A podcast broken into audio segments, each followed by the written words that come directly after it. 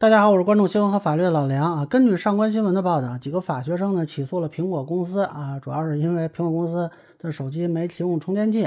那么学生呢要求支付违约金并提供充电器，这个事儿呢也登上了热搜啊。究竟起诉的前景如何呢？我来说说我的观点，希望感兴趣的朋友能给我点个赞，谢谢。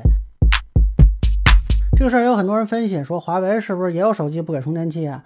那苹果是不是为了降低成本呀？按这个事儿到底环保不环保啊？胜诉的可能性有多少呢？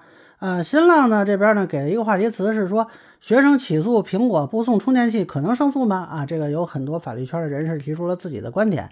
啊，我个人看法，首先当然是可能了，除非起诉事实不存在或者诉讼对象不正确，否则呢，任何案件都有胜诉的可能。但是呢，坦率说可能性不高啊，我个人估计也就两成可能。这跟环保不环保，或者说苹果是不是为了挣钱，也其他手机有没有给，这个都没有关系。啊，关键的三个法律问题呢是呢，充电器是否是民法上的从物啊？是否格式条款无效？以及是否销售过程中存在欺诈？这个民法典第三百二十条规定呢，主物转让呢，从物随主物转让，但是当事人另有约定的除外。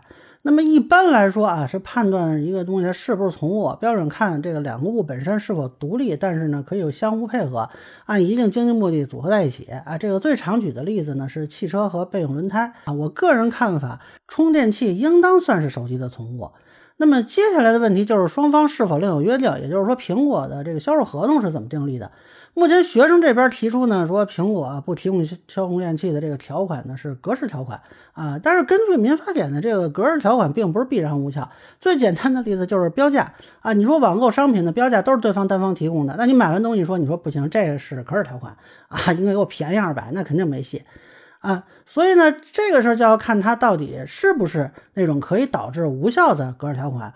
而根据这个最高人民法院之前关于适用合同法的司法解释，这个提供格式条款一方啊，对格式条款中免除或者限制其责任的内容，在合同订立时采用足以引起对方注意的文字、符号、字体等特别标识，那么并按照对方的要求对该格式条款予以说明的。啊，人民法院应当认定是符合采取合理的方式啊，也就是说不能认定为无效。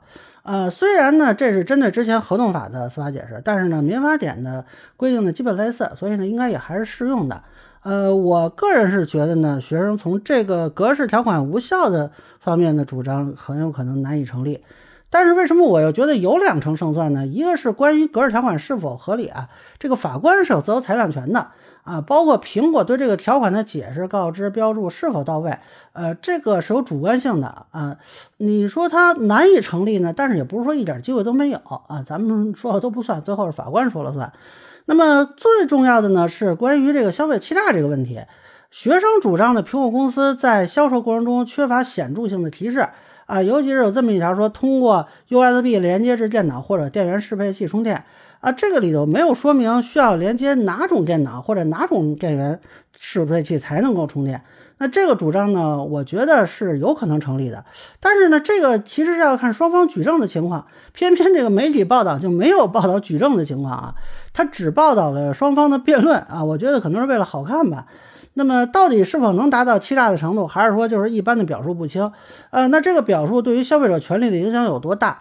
呃，目前来讲还不好说啊，暂时判断，我觉得可能是有两成可能吧，就是他能胜诉。呃，坦率说，赢面不是特别大。呃，当然了，这个案子可能象征意义更大一些。不管能否胜诉啊，对于苹果这种外国厂商肯定是起到一定警示啊，至少迈出了民间起诉这个国际巨头的这种一步吧。啊，另外呢，以后国内手机。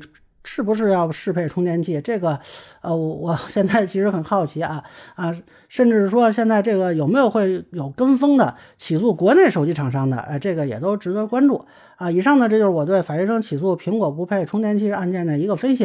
个人浅见难免说了，欢迎不同意见小伙伴在评论区和弹幕里给我留言。如果您觉得我说的还有点意思，您可以关注我的账号老梁不郁闷，我会继续分享更多关于新闻和法律的观点。谢谢大家。